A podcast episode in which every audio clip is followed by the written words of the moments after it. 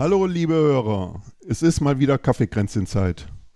Ich freue mich heute als Gastgeber in einem guten, gefüllten, in einer gut gefüllten Coffee and Chainrings Bar äh, euch mitnehmen zu dürfen. Und ich habe heute mit an Bord den Donato. Hallo Donato. Hallo Thomas. Und den Sven aus unserem Team. Hallo Sven. Ja, hallo zusammen. Ja, ich freue mich, dass ihr mit dabei seid. Äh, und wie ich gehört habt, habe, habt ihr heute auch Gäste mitgebracht und ein ganz interessantes Thema. Genau. Wir haben heute zu Gast den äh, Mirko. Der Mirko ist aktiver Mountainbike-Sportler schon seit mehreren Jahren. Und den Jens Vöge. Der eine oder andere mag ihn vielleicht kennen. Ähm, er ist erster Vorsitzender des Skiclub Nordenau in Schmalenberg und ist auch äh, Mitveranstalter der diesjährigen, aber auch in der Vergangenheit Mountainbike Trophy, die zum Teil oder auch, ich glaube nicht zum Teil, sogar von Nutrition ges äh, gesponsert wird. Hallo, ihr beiden. Hallo. Ja, hallo. Ja, und begleiten wird mich der Sven, hat der Thomas ja schon anmoderiert. Und äh, ich freue mich, euch als Gäste hier zu haben. Jens, äh, Mirko, vielleicht stellt ihr euch mal kurz vor. Ja, Wer gerne. seid ihr überhaupt? Mein Name ist Mirko, ich komme aus Paderborn und bin beim Mountainbikesport schon über 20 Jahre aktiv und auch extrem viel im Sauerland unterwegs bei den ganzen verschiedenen Marathons. Und da schon über die Jahre mit der Nutrition Marathon Trophy verbunden. Und dies Jahr auch mehr im Hintergrund aktiv, um die Serie wieder nach der Pandemie nach vorne zu treiben, um Teilnehmer zu generieren und unseren gemeinsamen schönen Mountainbikesport wieder dahin zu bewegen, wo er früher mal war, um wirklich schöne aktive Rennen zu sehen und das zusammen eben mit einer schönen Combo oder sogar mit mehr, mit dem Jens, mit dem Johannes und Robin, die wir im Hintergrund die ganzen Rennen zusammen, die wir haben, mittlerweile sind es sieben Rennen, unter einen Hut zu bringen und die wirklich übers Jahr, über die Saison zu verteilen. Das hört sich gut an. Jens, vielleicht du mal ein paar Worte. Will ich sofort weitermachen. Ich bin der Jens, komme aus dem Hochsauerland, aus Nordenau, wie gesagt. Bin 59 Jahre alt, bin erster Vorsitzender hier vom Skiclub. Und äh, wir veranstalten seit 27, 28 Jahren hier Mountainbike-Rennen. Äh, Die ersten zehn Jahre als Cross-Country-Rennen, mittlerweile Marathon-Rennen. Ich selber bin im Sport als Alpiner angefangen, habe nordische Rennen, Wettkampfrennen bestritten, habe Fußball gespielt. Habe dann äh, in den 90er Jahren so ein bisschen mit Fahrradfahren angefangen. Und als die Kinder geboren wurden oder im jungen Alter waren, hatten die, was im Sauerland natürlich üblich ist, sehr viel Spaß am Skifahren. Äh, habe dann mit den Skifahren angefangen. Und ja, der Älteste war auch im Skifahren schon ambitioniert. Den habe ich dann auch ein bisschen natürlich trainiert und er hat es auch äh, bis zum Westdeutschen Skiverband in die Verbandsmannschaft geschafft. Nachdem er dann äh, dafür auch ein bisschen trainieren musste, hat er das Fahrradfahren dann im Sommertraining entdeckt.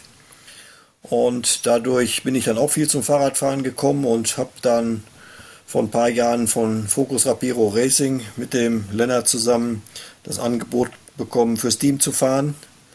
Mittlerweile fahre ich sogar Cyclecross, nicht nur als Hobbyfahrer, sondern diese Jahr, dieses Jahr auch als Lizenz. Ja, Cyclecross liegt man für sich ganz gut, dadurch, dass ich in der Technik so ein bisschen gut mit dabei bin.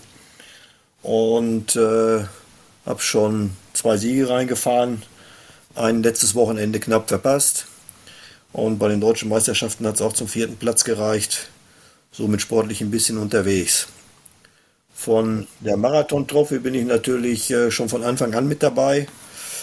Äh, die Rennen, die im Sauerland immer veranstaltet wurden, waren anfangs nicht so gut besucht und da haben wir dann eine Möglichkeit gesucht, für das man sich unter den Veranstaltern vielleicht so ein bisschen helfen kann, indem man eine Serie aufbaut.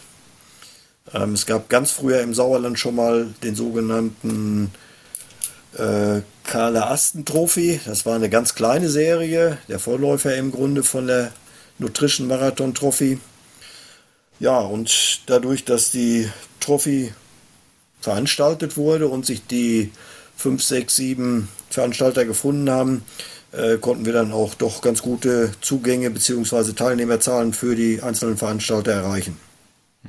Was, was hat sich denn geändert in den, in den Jahren zuvor zu heute?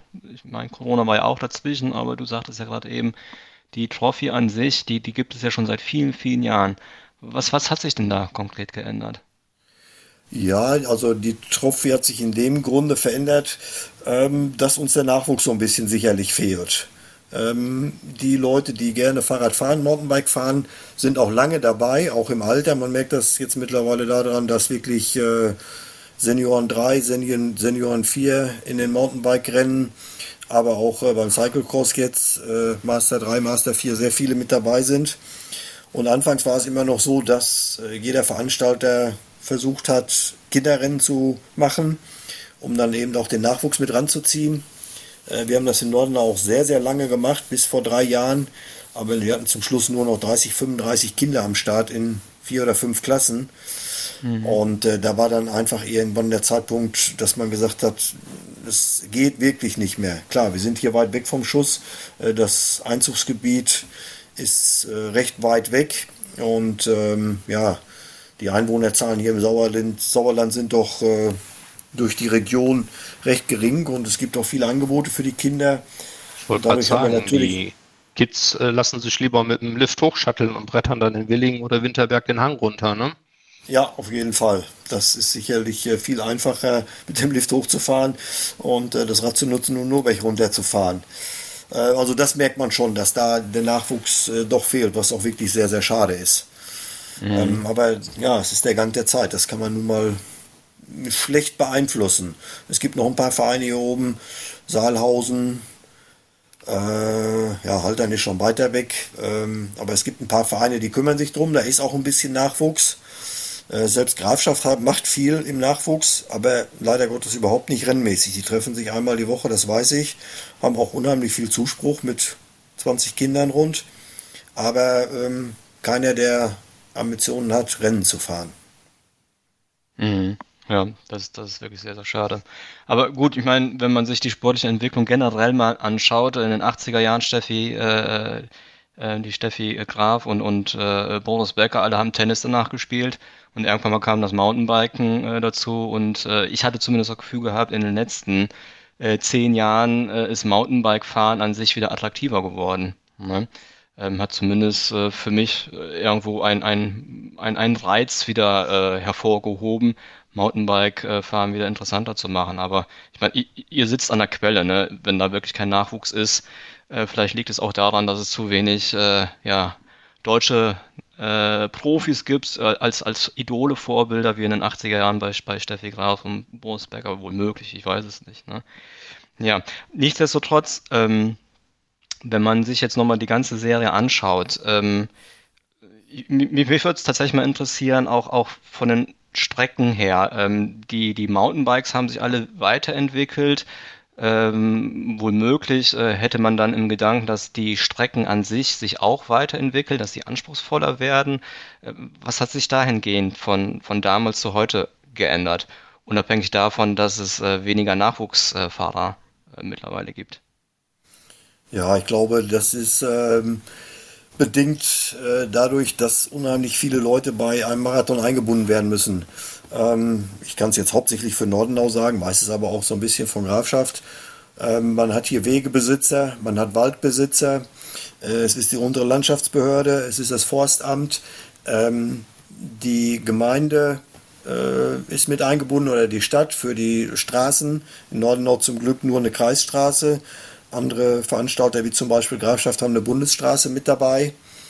Ähm, da müssen dann die ganzen Sachen abgesprochen werden und Genehmigungen eingeholt werden. Teilweise sind private Besitzer mit dabei, Yachtpächter mit dabei, ganz wichtig. Ähm, und um diese alle, ja, um Genehmigung zu bitten und zu fragen, ob man daherfahren kann, äh, bedarf es sehr viel Aufwand. Und ähm, da muss man dann eben gucken, dass das alles unter einen Hut passt. Es gibt sicherlich viele Trails hier im Sauerland, äh, die man auch nutzen kann. Aber ähm, es ist alleine vom Absperren her schon unheimlich schwierig, das zu machen. Äh, mhm. Wir in haben zum Beispiel 200 Einwohner hier und brauchen alleine so ungefähr 110 bis 120 Leute, die beim Rennen helfen. Jetzt von den 200 Einwohnern die Kinder runterzählt und die Rentner runterzählt, und vielleicht die, die nicht gerade den Tag Zeit haben, dann weiß man, wie viel übrig bleiben, äh, die den Tag nichts tun. Ähm, Und da muss man eben alles unter einen Hut bringen. Und ich weiß es von anderen oder von vielen anderen Veranstaltern, die haben echt Riesenprobleme, überhaupt äh, die ganz normalen Feldwege, Waldwege äh, genehmigt zu bekommen, dass sie daherfahren dürfen, geschweige denn, dass es irgendwo über Trails oder durch den Wald durchgeht. Äh, da sind wir in Nordenau immer noch ganz gut mit dabei. Das heißt, damals war es einfacher, die Genehmigungen einzuholen und, und äh, Trails zu nutzen, wo keiner nachgefragt hatte, im Gegensatz zu heute? Hm, ja, glaube ich gar nicht mal so. Also bei uns in Nordenau zum Beispiel ging es immer recht gut. Wir haben das alles immer so genehmigt bekommen. Aber man muss ja anfangs auch alles miteinander verbinden. Es ist ja nicht nur so, dass man eine Marathonstrecke macht. Äh, man hat einen Startbereich, man hat einen Zielbereich. Das muss erstmal miteinander kombiniert werden. Äh, dann kommen die Parkplätze dazu, dann alles, was mit sanitären Anlagen und auch Verköstigung zu tun hat.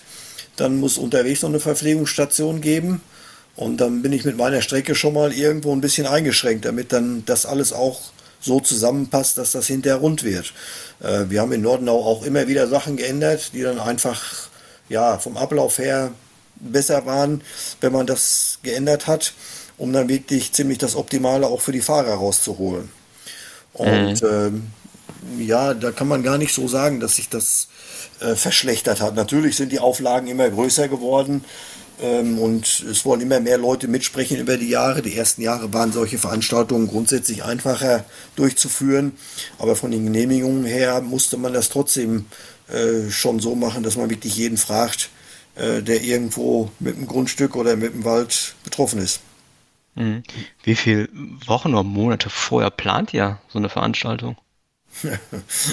ja, der erste Tag ist dann, wenn das Rennen vorbei ist. Okay. Äh, dann geht's, dann geht's im Moment im Grunde schon wieder los. Klar ist dann mal ähm, noch zwei, drei Wochen ein bisschen Nacharbeit und dann sind auch mal sechs, acht Wochen äh, ein bisschen ruhiger. Aber zum Beispiel ist es ja so, dass die Trophy dann schon wieder weitergeht. Da muss man schon wieder die ersten Sachen planen, was dann für die Trophy ist. Und äh, ein halbes Jahr vorher wird es schon wieder ein bisschen umfangreicher und zwei Monate vorher, ja, ist man wirklich ein, zweimal, dreimal die Woche unterwegs, um irgendwelche Sachen zu organisieren, die dann notwendig sind, damit das dann an dem Tag dann auch alles klappt. Ich will mal ganz kurz ganz kurz einhaken zu dem Thema von gerade mit den Genehmigungen und den Helfern und so weiter. Ähm, ich meine, das Sauerland macht ja auch relativ viel, ähm, sag mal, aktiv Werbung für Radfahrer. Also versucht so touristisch äh, aus der touristischen Ecke heraus die, die Radfahrer anzulocken. Sagen wir mal Stichwort Bike Arena ähm, im Sauerland und sowas. Ist das ein Faktor, der euch irgendwo in die Karten spielt, der euch äh, ich bei den Genehmigungen auch irgendwo hilft oder ist das vollkommen neutral, da hat das keinen Einfluss auf euch? Also für unser Rennen, behaupte ich mal, ist es neutral. Ähm, wir haben hier in Nordenau selber auch zwei, drei Strecken, die von der Bike Arena äh, durch den Ort oder um den Ort rumführen. Ähm, aber das ist, hat die Bike Arena selber ähm, ausgetüftelt und die Genehmigung eingeholt. Ähm, da haben wir wenig mit zu tun. Also da geht es wirklich, wenn so ein Rennen veranstaltet wird, um den Renntag, wo dann ja mal für drei, vier, fünf, sechs Stunden äh, Fahrer im Wald unterwegs sind, die dann über Wege fahren, die vielleicht von Autos genutzt werden oder von Zufahrten äh, von einzelnen gelegenen Häusern oder aber auch von Waldbesitzern, letzten Jahre auch von ähm, Fuhrunternehmen, die die Abtransporte von den Holzen durchgeführt haben, wo dann eben äh, die äh, ja, ähm, Borkenkäfer, Borkenkäferholz alles abgefahren werden musste. Und äh, da hat man dann schon eher Schwierigkeiten, dass einem da einer mal in den Weg reinfährt, weil der sich überhaupt nicht hier auskennt, weil die auch von weiter weg kommen. Und da kann man noch so viele Leute fragen. Ähm, das ist dann einfach den Tag so und das ist dann schon recht schwierig. Und da ist man froh, wenn das, das mehr alles über, sauber über die Bühne geht. Hm. Mirko, äh, du bist ja auch schon seit längerem dabei. Was macht das Ganze für dich attraktiv? Einmal natürlich das Rennen an sich, der Wettkampf. Aber die Wettkämpfe im Marathon sind ja nicht so ganz ja, Messer zwischen den Zähnen, sondern wirklich das Zusammensitzen nach den Rennen beim Stück Kuchen oder beim Teller Nudeln, um eigentlich den Renntag ausklingen zu lassen. und sich wieder auf das nächste Rennen zu freuen. Und es ist einfach die lange Zeit, die man wirklich aktiv auf dem Rad sitzt, so zwei, drei Stunden oder noch mehr, je nachdem, welche Strecke man fährt, um mit seinen Kontrahenten sich so ein bisschen die Kante zu geben und dann wieder glücklich den Alltag zu genießen, der dann ab Montag wieder auf einem wartet, um einfach wieder dann das Training aufzunehmen, um sich dann wieder zu motivieren. Mhm. Hast du denn Veränderungen gemerkt? Du fährst die Trophy ja nicht zum ersten Mal. Mhm. Ähm, welche Veränderung konntest du als Fahrer äh, merken? Natürlich nach der Pandemie, was die letzte Saison angegeben hat, äh, die Starter sind weniger geworden. Es sind noch viele alte, bekannte Gesichter dabei. Die Strecken verändern sich. Wie Jens schon sagte, allein durch das Thema Borkenkäfer, der Wald wird äh, sprichwörtlich weniger an aktiven Bäumen. Man sieht sehr viel Mondlandschaft mittlerweile. Und es ist eben, man ist wirklich dabei, wie der Wald sich verändert aktiv. Und das ist schon teilweise ziemlich schade und ziemlich traurig anzusehen, wie sich das alles verändert. Aber dadurch auch die Streckenführung sich so ein bisschen von Trails abwandelt auf ja, Forstautobahnen, weil es die Trails nicht mehr gibt. Äh, die Trails sind zu bzw. kaputt gefahren und nicht durch die bösen Mountainbiker, sondern wirklich durch die Transporter bzw. durch das ganze Holz, was hängen geblieben ist. Und das merkt man dann aktiv. Mhm. Ja, ja das, das, merken wir hier auch, äh, Sven, ne, wenn wir im, im Bergischen hier fahren, äh, wie viele Bäume da vom Borkenkäfer ähm, zerfressen wurden bzw. kaputt gegangen sind. Man, man fühlt sich wirklich wie auf einem anderen Planeten, muss man leider so sagen. Ne? Ja, also ich finde, ähm, man hat auch ganz, man sieht auf einmal Ortschaften. Man wusste schon immer, die Lichter unten im Tal, aber man hat die früher nie gesehen. Ne? Und jetzt hat man auf einmal da einen freien Blick runter, ähm, aber halt über diese Mondlandschaft hinweg. Oder auch ganz viele alte Wege, die einfach nicht mehr befahrbar sind, weil ich da mein Rad mehr schleppe oder mehr Zweige aus den, aus den Speichen rauskratze, äh, als wie, dass ich halt fahren kann. Ne? Ja, ja. Und ich denke, das ist ja wahrscheinlich auch ein Einflussfaktor bei euch. Also ihr könnt ja über so einen abgefressenes Feld da nicht so ein, Fahrerfeld schicken. Da werdet ihr wahrscheinlich dann drumherum fahren müssen oder schauen, welche Wege sind fahrbar und ähm, wo ist geräumt und wo nicht. Beziehungsweise welche Wege verändern sich über die Zeit, weil so ein Weg, auf einmal gibt es den Weg nicht mehr, den es vor zwei Wochen noch gab, weil auf einmal jetzt Forstarbeiten sind oder große Harvester durchgefahren sind und auf einmal ist der ganze Weg, der ganze Trail anders und das muss natürlich mit einplanen äh, als Jens für die Streckenplanung. Und wir bei der Trophy, wir sind ja im Prinzip, ich nenne es mal oben drauf oder im Hintergrund und koordinieren die einzelnen Rennen, die es ja so gibt, um die wirklich unter den Hut zu kriegen. Und die ganzen Rennveranstalter haben schon ihre Schwierigkeiten, jetzt attraktive Strecken zu bieten, die natürlich im einen Sinne gut zu fahren sind für gute Mountainbiker, wo es wie gesagt, Mensch, ich fahre gerne zu den Rennen, aber du musst natürlich auch dann wieder die Anfänger abholen, die nicht auf einmal, wenn es regnet, äh, den Trail runterlaufen müssen und keinen Spaß mehr haben und nicht mehr wiederkommen. Diesen Kompromiss, den musst du erstmal finden als Veranstalter. Mhm. Jetzt, jetzt sind ja, äh, ich glaube, dieses Jahr sind sieben Veranstaltungen geplant, wenn ich das richtig. richtig in Erinnerung habe. Ja. Ne? Ähm, ich meine, ihr kennt ja quasi alle Orte. Ich glaube, ein oder zwei sind neu dazugekommen, Ruhrsee und, und äh, der andere weiß ich gar nicht, wo das liegt. AS. Neumorschen. Ja, noch, mhm. noch nie was von gehört. Ähm, was macht denn die Rennen in den einzelnen Ortschaften besonders aus? Ähm, kann man das sagen? Also wisst, wisst ihr das? Ich meine, Mirko, du bist die schon gefühlt hundertmal sehr wahrscheinlich gefahren. Äh, Jens als, als Mitveranstalter. Ähm, auch schon oft Wo gefahren. ist denn die, auch schon oft gefahren? Okay. Ja, ja, ich bin bei vielen auch mit Jedes Rennen hat ja trotzdem seinen, seinen eigenen Charakter irgendwo, seinen eigenen Schwierigkeitsgrad. Ja. Ähm, man kann auf der Internetseite auch gut erkennen, wie der Anteil von, von Trails und, und Asphalt etc. ist. Ähm, aber vielleicht könnt ihr noch was zu den einzelnen Rennveranstaltungsorten ein bisschen ja. sagen. Also es fängt ja an mit dem Kellerwald, der ist am 23.04., das heißt der Frühjahrsklassiker der auch ziemlich gut besucht ist aus unseren Freunden Niederlanden, Belgien, der auch mit sehr langen Strecken bis zu 127 Kilometer aufwartet. Und da sieht man schon diese Unterschiede. Einmal, das ist schon ein sehr großes Rennen, viele Leute sind da, bis runter zu kleinen Rennen, die wirklich sehr attraktiv sein können. Zum Beispiel in Tittmaringhausen, der Drei-Täler-Marathon. Sehr klein, sehr kompakt und sehr heimisch.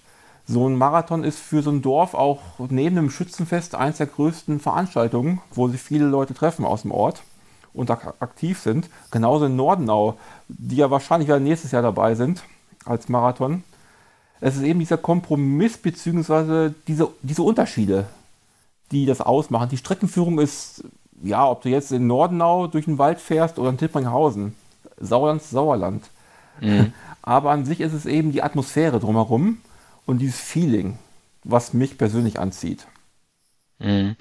Nordenau ist diesmal nicht dabei.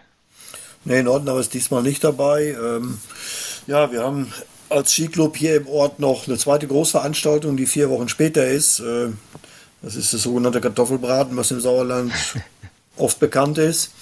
Und das veranstaltet der Skiclub und ja, da sind auch so circa 150 Teilnehmer, die dort erwartet werden. Das heißt, von der Organisation müssen wir auch mit 15, 20 Leuten das machen. Und äh, da haben die Vorstandskollegen dann gesagt, äh, zwei Veranstaltungen so direkt hintereinander möchten wir nicht mehr machen und deswegen sind wir auf den Zwei-Jahres-Rhythmus jetzt gegangen. Das heißt, das Kartoffelbraten hier im Ort wird alle zwei Jahre nur von uns gemacht und abwechselnd dann eben alle zwei Jahre der Marathon. So ist der Plan im Moment. Ähm, ob sich das mal ändert, ist eine andere Sache, das muss man sehen, aber so ist es erstmal für die nächsten Jahre angedacht. Weil ihr müsst bedenken, es gibt Schützenfeste, Kartoffelbraten und Marathon. Das ist so die Veranstaltung im Sauerland in diesen Orten. Und da sind wirklich alle mit involviert, von äh, Vater, Mutter, Kind und Oma und Opa. Und die mischen alle mit und das auch sehr gerne. Und trotzdem ist natürlich Jens weiterhin mit eingebunden in die Trophäe. Weil die Trophäe an sich koordiniert ja diese ganzen sieben Rennen, dass die nicht alle an einem Wochenende äh, veranstaltet werden, dass die Rennveranstalter da äh, die Zeitnahmen alles mit involviert sind. Und das ist eben diese Aufgabe dieser Trophäe. Der, die Trophäe und die Rennen waren ja früher alle im Sauerland, wenn ich mich richtig entsinne. Jetzt haben wir mit äh, MTB am Ruhrsee ja einen Sprung, wenn ich auch mal so auf die Karte schaue, so einen richtigen Ausreißer nach Südwesten in die Eifel. Wie kam es dazu? Ja, die Trophy ist äh, mit der Zeit damals ziemlich bekannt gewesen. Und auch wir von den ja, vier bis sechs Grundteilnehmern, die hier im Sauerland waren, äh, haben uns gedacht, wenn man ein bisschen weitergeht und äh, Fahrer von anderen Rennen vielleicht dafür interessiert, was sie mit der Trophäe auf sich hat, äh, dann haben wir gesagt, äh, wollen wir mal gucken, ob wir vielleicht Rennen bekommen, die ein bisschen weiter weg sind wie im Sauerland. Und das war eben Ruhrsee. Zierenberg war auch ein, zwei Jahre mit dabei. Ähm, da hat schon Interesse bestanden von anderen Veranstaltern auch bei der Trophy mitzumachen im Rahmen der Trophy. Ähm, denn die Trophy ist, glaube ich, bei den Fahrern mittlerweile ja nicht nur in Westdeutschland oder in Nordrhein-Westfalen, sondern auch äh, bis an die Landesgrenzen Hessen, Niedersachsen, Rheinland-Pfalz und so weiter schon bekannt. Und da weiß jeder, was, was ihn erwartet. Und äh, ja, deswegen ist Ruhrsee eben mit dabei und wir wollten dieses Jahr noch einen mit dabei haben. Da waren Neumorschen dann auch im Plan mit drin und wir haben die gefragt und die waren auch sofort dafür mitzumachen. Ja, cool. Im Grunde profitiert und? ja jeder davon, äh, wenn irgendwo Fahrer starten äh, und es eine gemeinsame Wertung gibt. Das ist ja eben das Interessante von der Trophy. Ähm, man muss nicht äh, in die Wertung oder man muss sich nicht anmelden für die Wertung, sondern man kommt automatisch in die Wertung rein. Sprich, wer in Kellerwald äh, fährt und weit vorne ist und vielleicht noch in Arnsbech fährt, ähm, und sieht damit einmal, er ist in der Gesamtwertung in seiner Klasse äh, recht gut mit dabei. Der kann dann eben von den anderen Rennen auch noch welche mitmachen. Ja, und so entsteht dann der Wettkampfgedanke, dass man irgendwo in seiner Klasse dann auch mal ein bisschen weiter vorne ist. Und dafür gibt es dann eben auch eine Endwertung, äh, wo die besten drei jeder Klasse in jeder äh, Kilometer oder in jeder äh, Streckenlänge äh, zum Ende der Saison dann gewertet wird. Aber ich glaube, du musst das letzte Rennen mitfahren, ne? Das war doch Voraussetzung gewesen. Ja, das ist so ein bisschen Voraussetzung. Ähm, das resultiert schon aus früheren Zeiten. Ähm, das geht einfach darum, dass nicht vorher schon feststeht, wer äh, das Rennen gewinnt. Ähm, ist sicherlich für den einen oder anderen Teilnehmer ein bisschen schwierig. Ähm, aber man will ja auch nicht, dass äh, beim letzten Rennen, was dann schon Anfang Oktober ist und es vielleicht alles schon ziemlich feststeht und das Wetter schlecht ist, wo dann jeder sagt, ach nee, da habe ich keine Lust mehr. Ähm, da muss man den Veranstalter beim letzten Rennen dann auch so ein bisschen unterstützen, damit dann da wenigstens auch die Leute noch teilnehmen und auch zur Siegerehrung kommen. Ich wollte sagen, das ist wahrscheinlich auch ein Punkt, sonst hast du danach ein leeres Treppchen stehen, ne? Genau, da steht dann äh, die Hälfte der Siegerehrungen ist dann leeres Treppchen und das äh, ist sicherlich nicht förderlich für die Trophy. Mhm. Und also ich muss sagen, von denen, ich kenne ja nun noch mal viele Fahrer mittlerweile, äh, von den Fahrern, die dort vorne sind, ähm, die freuen sich schon immer drauf, dann bei der Siegerehrung mit dabei zu sein und erwähnt zu werden auch wenn das sicherlich ein bisschen langwierig ist, auch von der Auswertung her. Es muss beim letzten Rennen alles stimmen. Aber nichtsdestotrotz, so wie der Mirko eben das schon gesagt hat, es geht auch darum, untereinander zu sein, sich auszutauschen und miteinander ein bisschen Spaß zu haben und nicht nur den Wettkampf zu bestreiten. Genau, und wir loben ja auch Preise aus, mittlerweile nicht nur Nutrition, Sachpreise, sondern auch Preise, Hotelgutschein, Wochenenden, die jetzt von der Trophy ausgelobt werden um den Anreiz für das Sauerland noch größer zu machen. Ja, ja. Ähm, ich, ich, will nochmal auf diese äh, Rennserie zurückkommen. Ähm, wir haben dieses Jahr sieben Ruhrsee und äh, wie, wo war das letzte Ort? In Neumorschen. Neumorschen. Und Bruchhausen ist das letzte Rennen. Ach, Bruchhausen ist auch noch dabei. Okay, da ist das letzte Rennen. In mhm. Oktober oder September ist das immer dann, ne? September, Oktober, so eine Zeit. September, September. 24. Bruch, Bruchhausen ist erste Oktoberwochenende in der Regel immer. Ja. ja, und dann sind eben noch Grafschaft und Tittmaringhausen mit dabei. Ja, okay. Tittmaringhausen, da habe ich zumindest noch eine Erinnerung, da gibt's doch die Kanonen, ne? Ist, ist das so? Genau. Ja, da, ja. das habe ich auch noch in Erinnerung, richtig.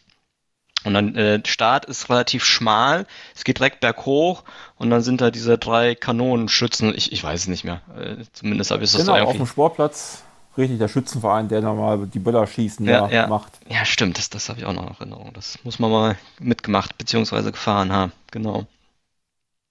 Ähm, wie ist das bei der Startaufstellung? Die Lizenzfahrer starten vorne oder derjenige, der das, das, das, das äh, gelbe Trikot fährt oder ähm, wir haben vielleicht auch viele Zuhörer dabei, die, die sind jetzt total interessiert, da mitzufahren.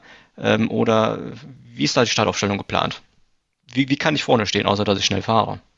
Unmöglich. Ja, grundsätzlich ist es so, dass die Lizenzfahrer äh, vorne stehen. Äh, wobei es natürlich grundsätzlich eine Rennserie ist für Hobbyfahrer. Mhm. Äh, daraus ist das damals entstanden. Ähm, aber wer in seiner Klasse ähm, auf den ersten fünf Plätzen ist, äh, der kommt auch in die vordere Gruppe mit rein. Mhm, okay. Das heißt, ähm, die guten Fahrer können wirklich auch von vorne mitstarten, so dass äh, sie untereinander auch äh, abschätzen können, wer ist jetzt mit bei mir. Äh, die kennen sich auch untereinander. Äh, wie stark ist derjenige heute, der mit mir fährt? Äh, wie muss ich es mir einteilen? Ähm, wobei natürlich die Starts bei den einzelnen Rennen teilweise unterschiedlich sind. Ähm, in Norden auch früher haben wir schon mal immer alle drei Rennklassen äh, fast zusammen gestartet, sprich, äh, da war der Startabstand nur zwei Minuten.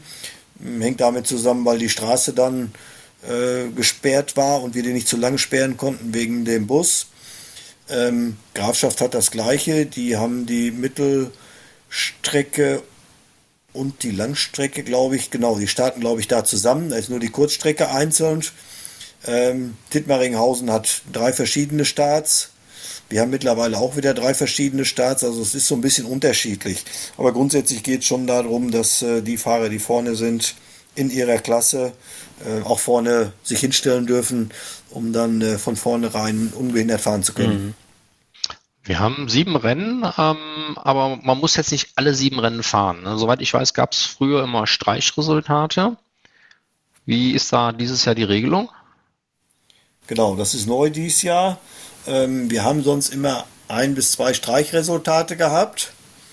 Ähm, ja, wir haben uns einfach von den Veranstaltern zusammengesetzt und dann kam die Idee auf, äh, dass man es einfach mal probieren sollte ohne Streichresultat. Ähm, es ist ein Probieren. Ob es funktioniert oder nicht, ist eine andere Sache.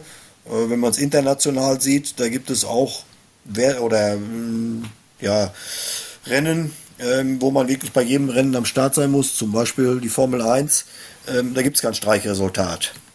Ja. Ob es gut oder schlecht ist, muss man sehen. Ähm, wer bei jedem Rennen teilnimmt und nicht immer auf dem ersten Platz ist, hat vielleicht die Möglichkeit, trotzdem in der Gesamtwertung weit nach vorne zu kommen. Damit werden dann auch die Fahrer belohnt, die vielleicht nicht immer die schnellsten sind. Aber wenn sie kontinuierlich starten, äh, können sie sich in der Gesamtwertung doch äh, weit nach vorne arbeiten. Mhm. Ja, warum nicht? Muss man mal ausprobieren. Das stimmt. Genau. Die ähm, Frauenquote, wie, wie sieht es da aus? Sind vermutlich sehr wenig Frauen am Start. Oder ist das in den letzten Jahren Frauen mehr sind, geworden? Nee, Frauen sind im Verhältnismäßig äh, wenig. Ähm, das merkt man auch schon daran, dass in der Frauenklasse es nur eine Damenklasse gibt, also Damenelite im Grunde, und dann schon eine Seniorenklasse. Also da ist nicht äh, Senioren äh, zwei, drei oder vier unterteilt, sondern äh, da gibt es nur eine Klasse für die Senioren ähm, wo dann alle Damen zusammengezählt werden. Mhm. Okay. Bei den Männern ist es eben äh, ganz anders. Äh, da sind die Senioren 2 und Senioren 3 im Grunde die stärksten Klassen. Ähm, und ja, selbst Senioren 4 ist mittlerweile recht stark vertreten. Äh, da sieht es ein bisschen anders aus. Was waren jetzt nochmal die, die stärksten Klassen ab Senioren 2 oder 3? Was, was sagtest du vorhin? Senioren 2 und Senioren 3, das sind die stärksten Klassen bei den Männern. Das heißt, Egal, ob Alter von 42 bis 50 oder 48 ist Senioren 2 und dann kommen Senioren 3 ab 48, 49 bis ja, 56. Genau. Ich weiß es wirklich nicht. Das ist jetzt nee, nur das geht bis 59. Bis Ich glaube, es sind alle 10 Jahre. Okay. Ich weiß es selber nicht so genau. Könnte jetzt, oder ich weiß von meinem Alter her, äh, Senioren 3 ist von 4, 50 bis 59 und somit ist Senioren 2 dann eben äh, von 40 bis 49 und Senioren 4 ist dann ab 60 Jahre. Mhm. Ja. Rechnest du dir schon deine Chancen aus? Ich habe keine Chancen, nein, nein. Nein, nein, nein. Ich habe ich hab nur gemerkt, also ich fahre bei den Senioren 2, ich habe nur gemerkt, bei den Senioren 2 sind immer die höchsten Teilnehmerzahlen, somit auch die, die, die, die größte Konkurrenz oder der, der größte Wettbewerb. Das ist mir nur aufgefallen, aber ich schaue dafür zu wenig, äh, was, was äh, Senioren 1 oder, oder ich Master oder Herren, ich kenne mich da jetzt auch nicht äh, so gut aus, auch wenn ich selber leidenschaftlicher Mountainbike-Fahrer bin, ähm, habe ich nur immer ab Senioren 2 geschaut ähm, wie viele Teilnehmer äh, in, im Feld sind, ne, letztendlich. Jetzt haben sich ja die, die, die Startgelder logischerweise auch erhöht. Ne? Wenn man es aber von dir hört, Jens, wie viel Arbeit da im Hintergrund läuft, und das ist ja alles freiwillig wohlgemerkt, ihr macht das ja alle nebenbei. Ne? Das ist ja nicht euer ja. Hauptberuf.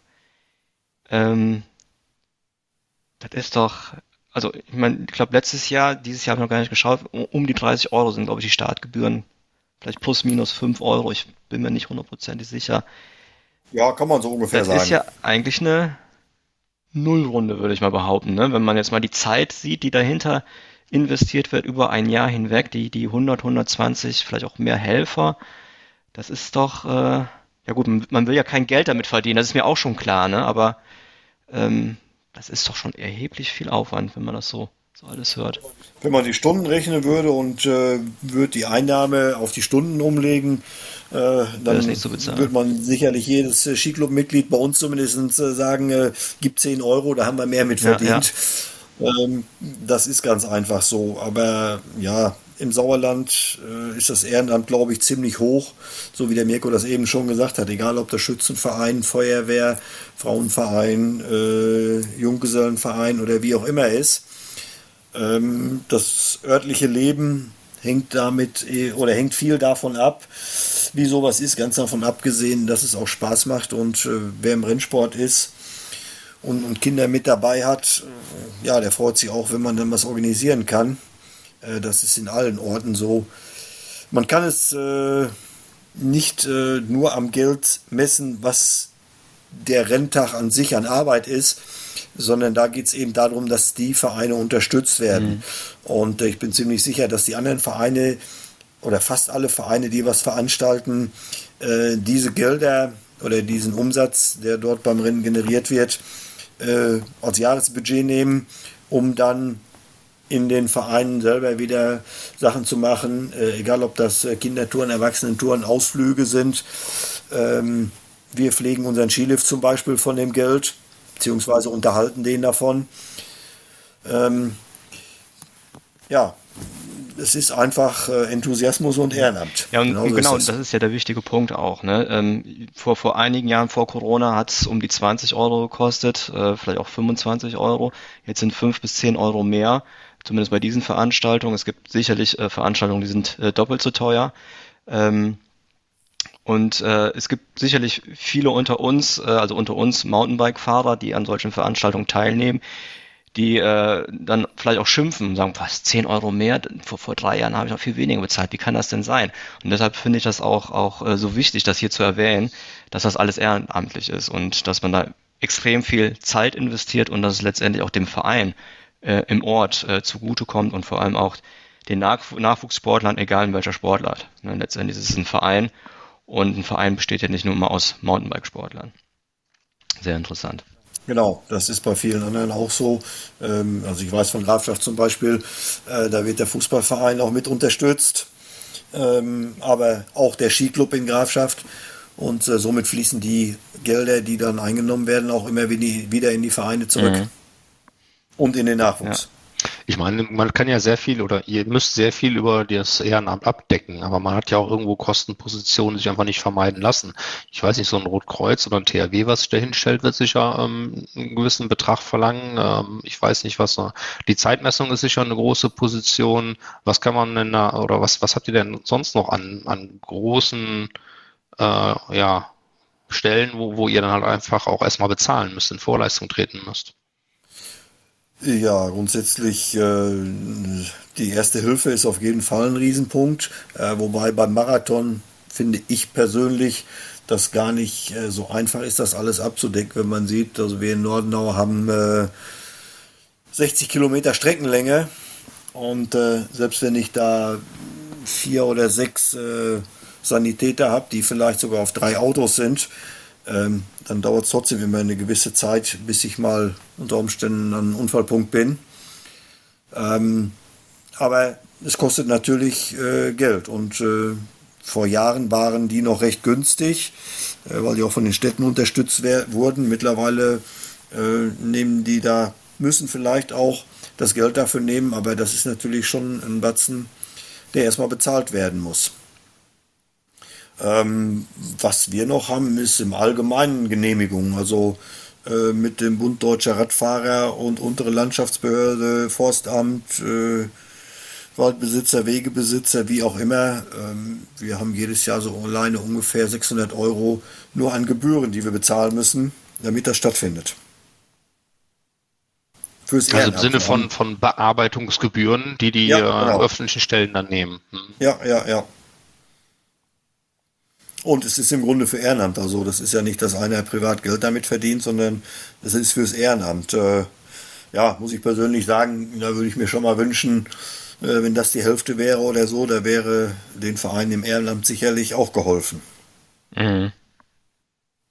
Ja. Was, was, was denkt ihr denn? Ich meine, ähm, wie, wie, wie glaubt ihr, ähm, die Leute wieder in Zukunft mehr einfangen zu können? Gibt es da irgendwie so eine Strategie, ein Konzept? Ich meine jetzt hier über einen Podcast, äh, in unserem virtuellen Kaffeekränzchen versuchen wir jetzt viele, viele abzuholen. Ähm, gibt es dennoch Überlegungen von den einzelnen Veranstaltern, wie man das noch attraktiver machen kann oder die Leute wieder zurückholt oder Kinder äh, äh, ja animiert, äh, diesen Sport zu machen? Dadurch, dass das äh, alles ehrenamtlich ist, gibt es sicherlich Überlegungen, wie man das machen könnte, aber da hängt es dann äh, wirklich auch schon so ein bisschen an der Zeit. Ähm, was für die Fahrer sicherlich immer interessant ist, sind, sind Strecken. Ähm, äh, wenn man zum Beispiel nach Sundern schaut oder Willingen schaut, was natürlich viele Mountainbiker am meisten anzieht, sind dann Events, wo dann Ausstellungen sind und so weiter. Mhm. Also da, wo viele Fahrer zusammenkommen, wo richtig ähm, viel auch los ist, auf Deutsch gesagt, da kommen immer mehr hin.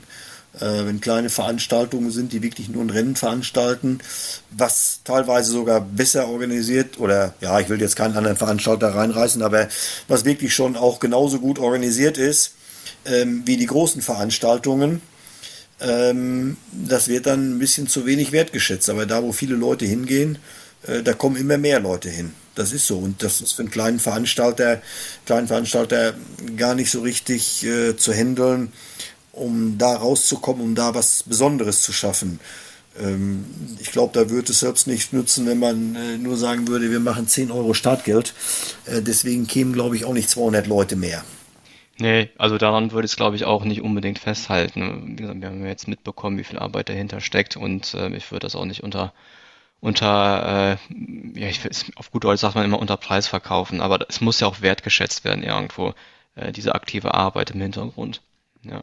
Äh, wie sieht das denn mit anderen Social Media äh, äh, Netzwerken aus? Äh, seid ihr da auch in, auf Instagram, Facebook irgendwie aktiv, Twitter, äh, YouTube? Ich, ich, ich, weiß es nicht, ähm, um das äh, näher an den Mann, Steiger, Frau zu bringen? Ja, das ist ja dies Jahr der Fall. Dadurch, dass der Mirko ähm, sich mal bei mir gemeldet hat und hat gesagt, hör mal zu, ähm, wollen wir nicht mal so ein bisschen was zusammen machen oder kann ich euch ein bisschen dabei helfen? Ähm, da sind wir natürlich sehr dankbar gewesen, dass sich einer auch mal freiwillig meldet, was ja heutzutage schon sehr, sehr selten ist fürs Ehrenamt. Und ähm, ich finde, bis jetzt hat er das sehr gut gemacht. Ähm, dadurch, dass wir eben auf Instagram jetzt sehr präsent sind, äh, Facebook auch. Ähm, die haben da ein paar neue ja, Seiten gemacht, äh, haben das farblich äh, ziemlich gut dargestellt. Das muss sicherlich erstmal ein bisschen wachsen, was jetzt noch an anderen Social Media ähm, Sachen mit dazu kommt. Ähm, muss man mal sehen, aber da gibt es sicherlich auch noch Möglichkeiten. Und eins ist eben jetzt auch äh, Coffee and Chain Rings, dass wir hier zusammen sitzen und das war sicherlich auch eine gute Idee von Mirko, das einfach mal anzutesten. Ähm, ich glaube nicht, dass das schaden kann. Ja, also die Internetadresse, die habe ich gerade vor der Nase, die könnte ich einfach schon mal in die Runde werfen. Ne? Also unter www.marathon-trophy.de. Die anderen Adressen sind natürlich jetzt nicht bekannt, aber wie gesagt, dann werden wir die später in Social, äh, in, bei uns dann nachher in den Show Notes nochmal verlinken. Ähm, Hauptsponsor ist Haupt, Hauptsponsor Jens ist äh, dieses, was heißt dieses Jahr, letzt, die letzten Jahre ja auch, ist Nutrition wieder, ne? Genau, Nutrition unterstützt uns da freundlicherweise. Ähm, den Kontakt hat vor Jahren mal Thorsten Kattol von Saalhausen hergestellt. Äh, Saalhausen war auch jahrelang in der Trophy mit dabei, haben auch dort immer die Marathons gemacht. Aber der Thorsten hatte dann irgendwo, irgendwann auch nicht mehr so richtig die Zeit dafür und dadurch haben wir uns ja 2021 äh, zusammengesetzt und haben mal geschaut, dass wir das ein bisschen aufleben lassen. Haben mit Mark Klaus Meyer gesprochen, ob er weiter bereit ist, die Trophy zu unterstützen.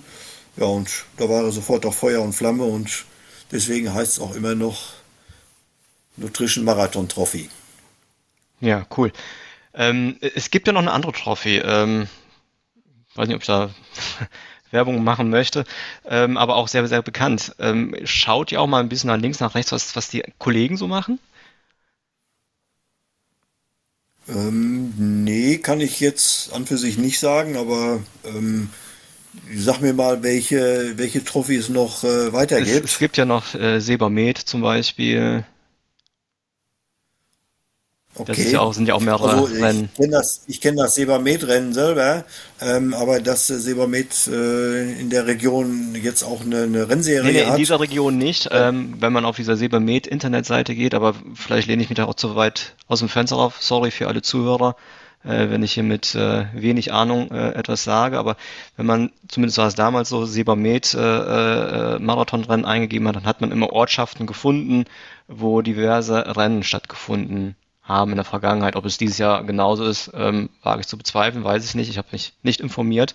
Ähm, aber das meinte ich damit, ähm, ob es da vielleicht mal äh, Kontakte zu gibt, äh, wo man vielleicht mal kooperieren möchte oder beziehungsweise mal nach links, nach rechts schaut. Wie machen das andere äh, generell? Ja, also ähm, da haben wir noch nicht weiter geguckt. Ähm, ich wüsste aber auch gar nicht, ähm, dass es so hier in den angrenzenden Ländern ähm, noch Rennserien gibt. Gut, wäre sicherlich auch mal eine Möglichkeit. Aber wir haben auch gemerkt, äh, zum Beispiel waren letztes Jahr in Kellerwald unheimlich viele Starter. ähm, von diesen Startern sind gar nicht so viele in der Trophy äh, dann weiter mitgefahren. Weil Kellerwald eben äh, recht nördlich äh, ist, mhm. beziehungsweise schon Hessenland ist. Und die haben da ein ganz anderes Einzugsgebiet, haben auch sehr viele Starter gehabt, alles schön und gut. Aber äh, zum Schluss in die Endwertung von der Trophy sind äh, von dem Kellerwaldrennen doch verhältnismäßig wenig Leute gekommen. Ähm, die, die, oder die, die vorne waren, äh, sind sicherlich auch in Kellerwald gefahren, weil es eben auch zur Nutrition Marathon Trophy gehört. Aber ähm, wer ja als Hobbyfahrer mitgefahren ist bei Kellerwald, der ist nicht unbedingt dann bis nach Neheim gefahren ähm, oder auch nach Grafschaft gefahren. Das stimmt. Man muss, man muss sich dann auch, denke ich, am Anfang festlegen auf eine Distanz und dann überall die gleiche Distanz fahren oder gibt es da einen Umrechnungsfaktor zwischen den Distanzen? Bei uns in der Vereinsmeisterschaft immer ein heiß diskutiertes Thema, dieser Umrechnungsfaktor. Nee, also das ist schon so, dass äh, die Strecke dann oder dass nur die Strecken zählen, die man am meisten gefahren ist. Also wer in Kellerwald zum Beispiel Mitteldistanz fährt, ähm, der sollte dann bei den anderen Rennen auch Mitteldistanz fahren, damit er möglichst viele Punkte bekommt. Ähm, die Überlegung haben wir noch nicht gehabt, ob es da einen Umrechnungsfaktor gibt. Ich glaube aber auch, dass das äh, das Ganze zu kompliziert machen würde, weil die Marathon-Trophy äh, neben den einzelnen Veranstaltungen auch noch ein großer Aufwand ist äh, im Ehrenamt. Und äh, also ich habe letztes Jahr, wo wir zusammen gesessen haben, schon von Anfang an gesagt, lass uns erstmal möglichst wenig machen. Das wird automatisch genug Arbeit. Und äh, je mehr äh, Sachen man einbringt, desto komplizierter wird es und äh, desto mehr Rückfragen kommen auch berechtigterweise auch. Aber da wird es dann echt schon schwierig, das dann nebenbei auch noch zu handeln. Nee, so war es jetzt auch nicht gemeint als, als Vorschlag oder so, sondern war jetzt einfach nur wirklich die Frage, wie das geregelt ist. Also wir haben drei verschiedene Distanzen und ich ähm, lege mich mehr oder weniger auf eine fest. Oder ich, wenn ich wirklich nach vorne fahren will in der Gesamtwertung, muss ich schauen, dass ich schon alle Rennen dann auch in meiner Distanz genau. fahre. Aber das hat bis jetzt immer super funktioniert und da kam auch nie eine Nachfrage irgendwo, was passiert dann. Ähm, aus dem Grunde gab es dann auch mal die Streichergebnisse, falls mal einer äh, technischen Defekt hatte oder körperlich nicht fit war, dass er ausgefallen ist, dass er ein Streichergebnis hatte, haben wir dies Jahr auch mal geändert. Ähm, ja, es sind alles Weiterentwicklungen, die man über die Jahre betreibt, wo man sich immer wieder zusammensetzt. Was aber, glaube ich, auch wichtig ist, damit die Trophy noch weiter lebt. Ähm, wenn wir das noch so machen würden wie vor 15 Jahren, ich glaube, dann wäre die Trophy schon tot. Hm. Sven, welche Danny. Distanz strebst du denn bei dieser Trophy an? ja. Ich bin ja, wie gesagt ja schon eingangs, ich bin eigentlich gar nicht so der Marathonfahrer. Ähm, da ich aber mit dem Thomas zusammen dies Jahr über die Alpen will, ähm, das sind ja im Prinzip Tagesmarathons, äh, will ich auf jeden Fall zwei, drei Rennen aus der Serie erfahren. Aber ähm, ich werde sicherlich auf die Gesamtwertung abzielen. Also wie gesagt, ich werde nicht alle Rennen fahren können, aber so zwei, drei werde ich mir rauspicken. Und wenn, kennst du mich, dann werde ich dann eher die langen Distanzen fahren. Ja, ja dann, dann muss er wohl Kellerwald mitfahren. Die, wie viel waren das, Mirko? 127? 127. Genau, und das schon am Anfang der Saison. Das ist schon nicht ohne. Mit den Höhenmetern, was haben wir da? 2700. Und wie ja, Wetter, genau. alles möglich, kurz, kurz, mit Schneefall und Matsche. Alles schon erlebt im schönen Kellerwald Gilserberg. Ja, ich gucke mir die, die Höhenmeterzahlen hier an, wie gesagt, mit Blick äh, auf die Alpen im Hintergrund. Ähm, das ist ja schon, ja, wir haben im Prinzip immer weiter Langdistanz über 2000 Höhenmeter, 2200 hier, ja, 2100 haben wir da in Tittmeringhausen. Also da kann man schon ein paar Höhenmeter sammeln. Ist natürlich ein anderes Profil, das ist schon klar wie in den Alpen, aber Höhenmeter sammeln kann man im Sauerland. Richtig. Und zu euren zahlreichen Fragen haben wir ja mittlerweile auch für dieses Jahr einen neuen Aufsatz, was die Kommunikation angeht. Social Media haben wir jetzt neu aufgesetzt. Äh, wir agieren da meistens über Instagram, um eben auch alle Leute so ein bisschen abzuholen, weil die meisten Vereine haben ihre Aktivitäten auf ihren Seiten, aber auch so ein bisschen, ich sag mal, ein bisschen versteckt, ein bisschen anders zu finden. Und mittlerweile haben wir so einen einheitlichen Weg über Instagram da aufgebaut auf der Seite Marathon-Trophy, um alle Informationen zu streuen und auch diese ganzen Fragen, die ihr zum Beispiel hattet, da auch zukünftig zu beantworten und als Anlaufstelle zu dienen. um wirklich da das zu pushen. Mhm. Das heißt Instagram, Facebook auch noch? Facebook auch, aber wir haben mittlerweile mitbekommen, dass die Resonanz auf Instagram viel besser ist und viel interaktiver ist, um die Leute wirklich zu catchen und sie mitzunehmen und auch untereinander zu vernetzen. Da sind wir doch wirklich, der Fokus liegt auf Instagram. Ja, du, äh, Sven, es gibt ja noch diese äh, Seite, die du gerade genannt hattest. Ähm, ähm, die Internetseite, Internetseite genau. marathon-trophy.de, ja. genau. Ähm, ich bin da jetzt nicht drauf. Ähm, das wäre natürlich klasse, wenn, wenn immer nach der Veranstaltung äh, Fotos äh, hochgeladen werden können oder irgendwelche Videos. Ne? Ähm, ich weiß, das ist immer sehr, sehr viel Arbeit. Wir kennen das selber, wenn wir etwas zusammenschneiden. Aber ich glaube, das würde auch nochmal das Ganze attraktiver machen, wenn man äh, miterleben kann, wie die Leute halt äh, wirklich am, am Schwitzen sind, äh, am Lachen sind und, und äh, das Ganze dann über Fotos und Videos äh, vielleicht nochmal als Ansporn sehen, äh, bei der nächsten, äh, beim nächsten Rennen dabei zu sein. Ne? Ja, das ist auch unser Ziel, dieses Jahr so ein bisschen mehr Interaktivität reinzukriegen. Und wir haben schon ein paar ähm, Bekannte angesprochen, die aus ihrer Blase so ein bisschen berichten sollen. Und nicht immer dieselbe mhm. Kamera, immer mit schönen Podestfotos, sondern wirklich jeder hat so seine seine Clique, seine Leute, die er unterwegs hat, wo er mit zusammensitzt. Und da werden wir ein bisschen breitflächiger berichten um das Miteinander, was da wirklich extrem wichtig ist. Wie Jens schon sagt, man lebt ja nicht nur, um Rennen zu fahren, weil wir sind ja keine Profis, sondern es geht ja um das Miteinander und das Fighten auf der Strecke und nachher das Kuchen essen und Kaffee trinken zusammen. Mhm. Das gehört ja genauso dazu wie das Trainieren. Ja, ja. Absolut. Absolut. Ja, sehr schön. Und mit einer, heutzutage mit einer Drohne kann man natürlich auch super Aufnahmen machen, sowohl äh, Fotos als auch äh, Videos drehen. Ne? Ja, ich äh, habe da beruflich ein bisschen was mit zu tun und mal gucken, wie man das so einbinden kann, was da auch möglich ist gesetzlich und auch um wirklich schöne Aufnahmen zu bekommen. Video ist immer schön.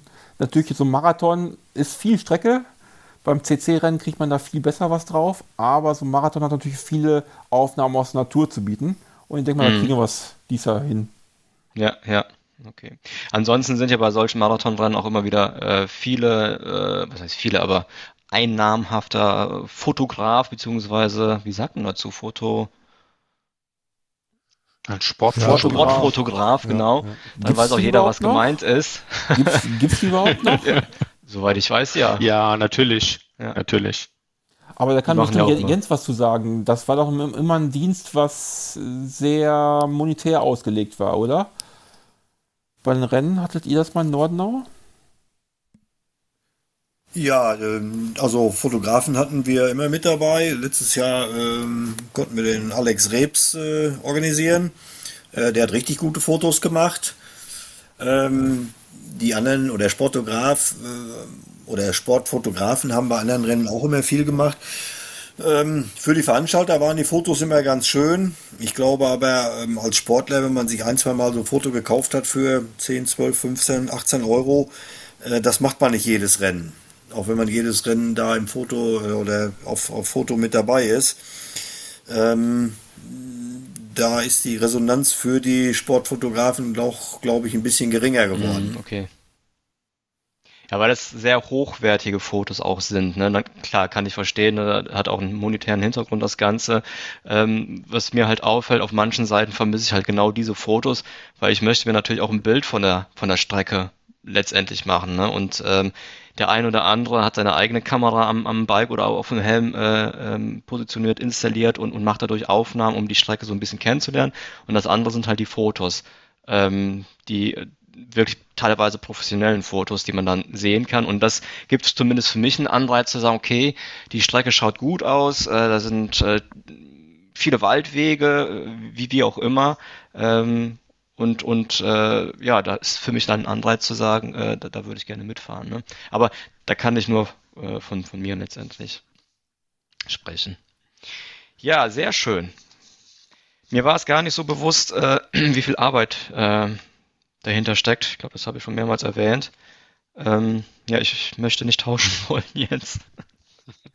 Nicht? Nee, ja, aber ich glaube, ja, das ist, ist, man merkt aber auch schon, das ist dein, dein, dein Herzblut. Ne? Also ihr seid ja wirklich eine sehr, sehr sportliche Familie. Ähm, du und, und äh, dein Sohn. Ähm, also von daher, da steckt auch ein gewisses Herzblut hinter. Und dass der Mirko sich da auch so engagiert, das finde ich äh, ganz großes Kino, super. Ja, ist eben ja, ohne funktioniert es nicht. Die Absicht, dass wir Leben reinkommt und wir wollen natürlich alle zukünftig Rennen fahren und die Veranstalter unterstützen. Und man muss ja gucken, diese ganzen Rennen werden ja auch für die Teilnehmer immer teurer. Letztes Jahr die ganzen Spritkosten, die hoch waren. Dafür sind die Anmeldegebühren noch ziemlich gering im Verhältnis zu großen Veranstaltungen. Also ich selbst habe mich äh, heute für Riva angemeldet und für das Geld kann ich drei Rennen im Sauerland mitfahren, was da die Nenngebühren kostet. Und das kommt ja eins zum anderen und darum soll man eben den Spaß im Fokus stellen, nach vorne bringen und nicht diesen Ehrgeiz, weil wir können nichts gewinnen finanziell. Ja, wir legen auch alle drauf, aber der Spaß, der bringt uns das wieder zurück. Das Stichwort. Ich steige jetzt auch mal wieder mit ein. Wir haben nämlich jetzt fast unsere angeschlagenes Stündchen äh, im Kaffeekränzchen äh, geredet oder ihr habt geredet, ich habe zugehört. Äh, was wir aber noch haben, äh, wir haben über unseren Online Coffee and Chain Rings Channel äh, habe ich einige Fragen bekommen noch an euch. Äh, davon habt ihr aber jetzt während der äh, gesamten Zeit äh, schon einen Großteil äh, von beantwortet. Aber eine Frage äh, ist aufgetaucht über Bezug auf Streckenlänge, also nicht die einzelnen Marathondistanzen, also kurz, mittel, lang, sondern äh, die wirklich die Rundenlänge.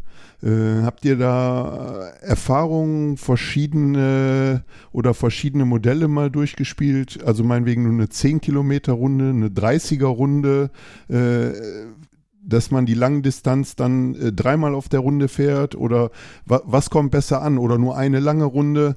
Äh, das ist eine Frage gewesen.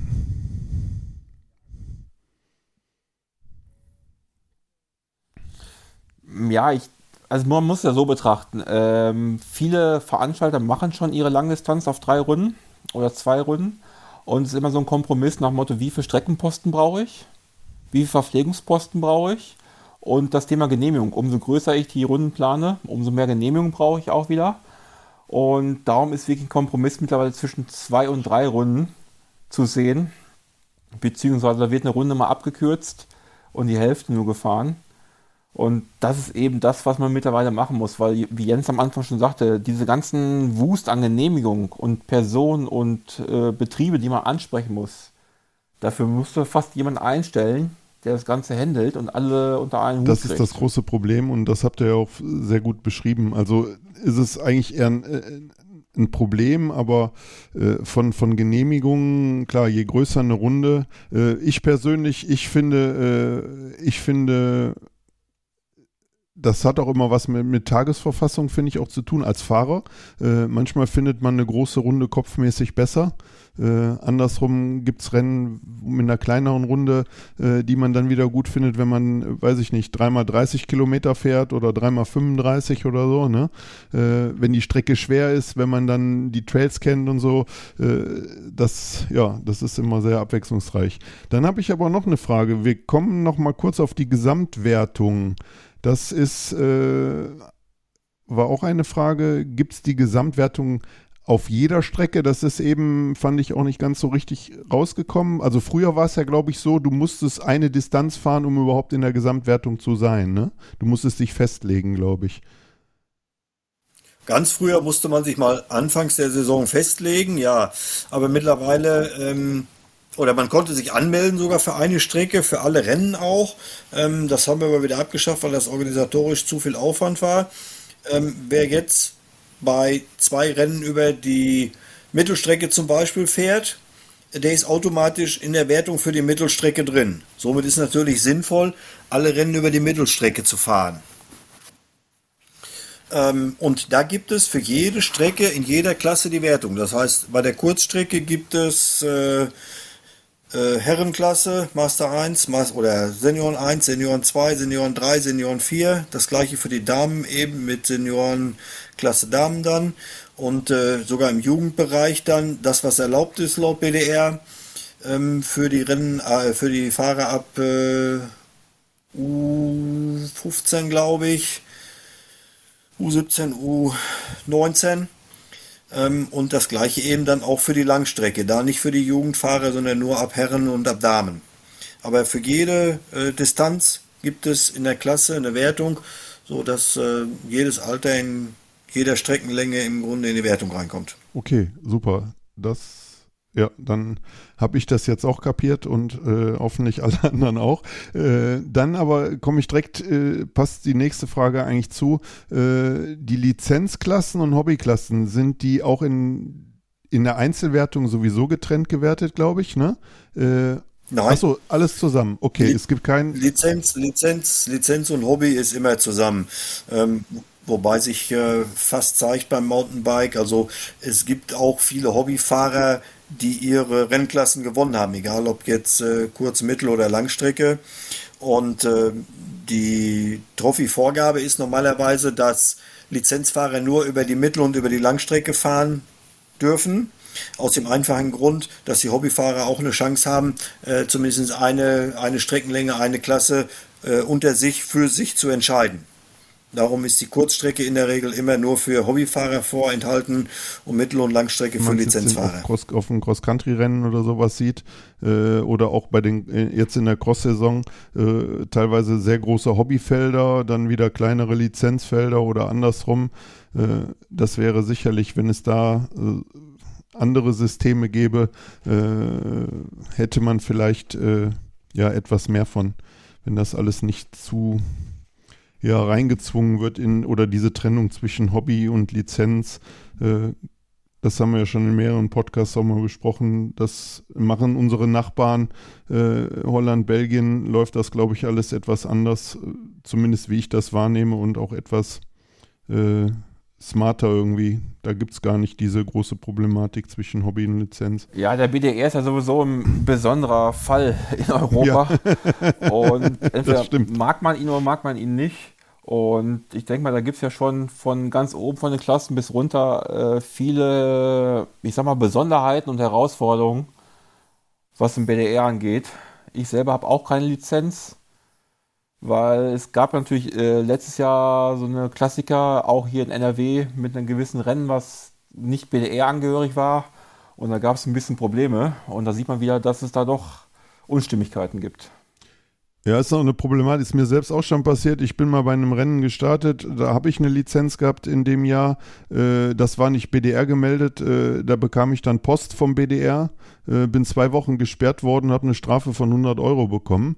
Äh, dafür, dass ich einen äh, nicht angemeldeten Marathon gefahren bin. Das, äh, danach wusste ich das, vorher wusste ich das nicht. das, das sind so Sachen, wo man dann ja sich, sich drüber wundern muss und sich dann auch wundert, warum viele äh, da nicht organisiert sein wollen irgendwann. Ne? Ja, Mirko, Jens, das könnt ihr wahrscheinlich besser sagen. Ich könnte mir auch vorstellen, dass viele, die bei den Marathons mit einer Lizenz starten, die Lizenz einfach nur haben, weil sie auch Cross-Country fahren. Ich glaube, da ist das Thema Lizenz äh, ein größeres als wie bei den Marathons. Da ist das eigentlich nur, ja. da hat zufällig jemand eine, oder ist das, äh, ja. sehe ich das falsch? Nein, ist genau richtig so. Ähm, die Lizenzfahrer, äh, die die Lizenz haben, kommen in der Regel immer aus dem Cyclecross oder aus dem Cross-Country-Bereich und fahren die Marathons eben dann, um die Konditionen aufzubauen. Äh, Im Marathonbereich selber gibt es sehr wenige, die extra für Marathon Lizenz lösen. Und das ist ja auch die Idee von der Trophy gewesen, als wir äh, den Zusammenschluss gemacht haben. Ähm, grundsätzlich ähm, äh, oder kann man mehr Fahrer akquirieren, die aus dem Hobbybereich kommen.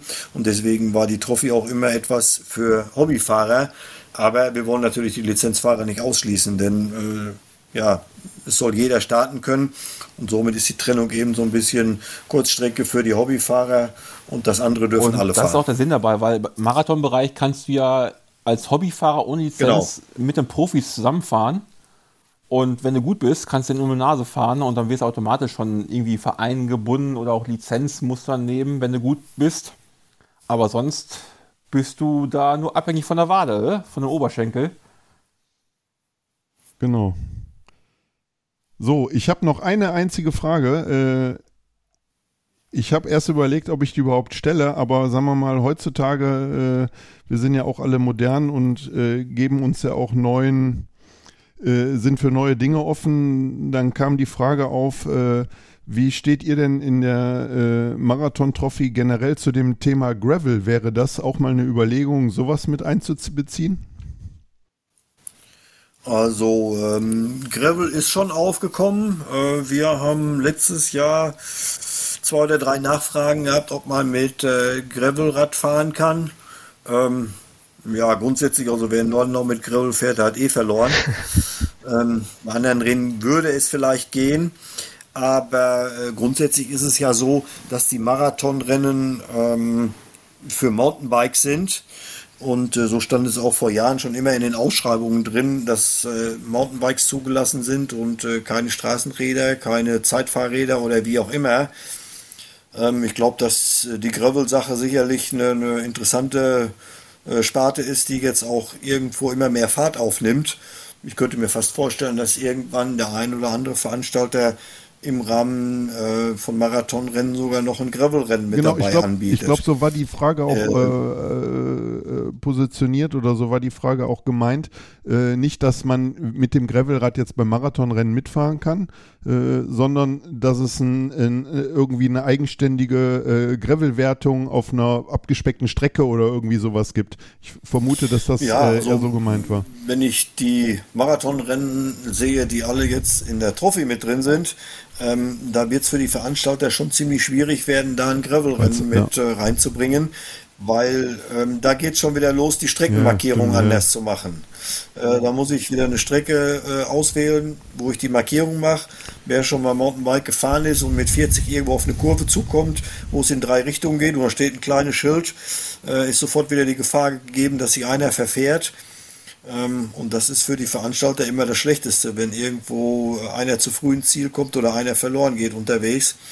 Äh, also die Streckenmarkierung ist schon ein Riesenaufwand für so ein Rennen und da weiß ich genau nicht genau, ob man da wirklich äh, das gleichzeitig mit Gravel machen kann.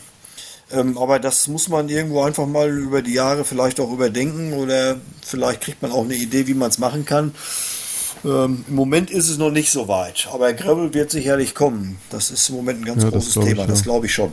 Wie groß ist denn überhaupt noch der Anteil an Leuten, die wirklich nur nach den Schildern fahren und nicht, äh, ich sage jetzt mal theoretisch auch einen, einen Track auf ihren Garmin oder Wahoo oder was auch immer laden können? Ich meine, klar, es gibt immer welche, die das nicht haben, aber der Aufwand der, Auf der Beschilderung und nachher wieder ein ganze Einsammeln, ähm, sowohl das, das, das Tun als auch das Material, was ich ja brauche, ist ja schon enorm. Das ist richtig. Aber so manche Strecken gibt es gar nicht oder soll es gar nicht als GPS-Track geben, weil die Strecken im Nachhinein gar nicht mehr offen sind, teilweise durch Zäune wieder zu ist, weil es eben Privatgelände ist und nur für den Renntag freigegeben ist dann selber im Rennen auf sein GPS-Gerät zu gucken, nach Motto, ist jetzt bei diesen drei Abzweigen, die es gibt, Mitte, links oder rechts, da guckt man doch lieber auf die Schilder, weil die größer sind. Besonders wenn man in einer Gruppe fährt, ähm, ist es dann nicht so einfach, auf seinen Garmin oder seinen Wahoo zu gucken. Und darum ist die Ausschilderung immer noch das Beste, was man so machen kann. Und was noch dazu kommt, äh, gerade jetzt, äh, wo die Holzabfuhr ist und so weiter, es kann immer noch sein, äh, dass einen halben Tag vorher äh, die Strecke vielleicht äh, an zwei Stellen umgelegt werden muss, äh, was man dann gar nicht so schnell für alle Fahrer mitgeteilt bekommt, die einen GPS-Track haben.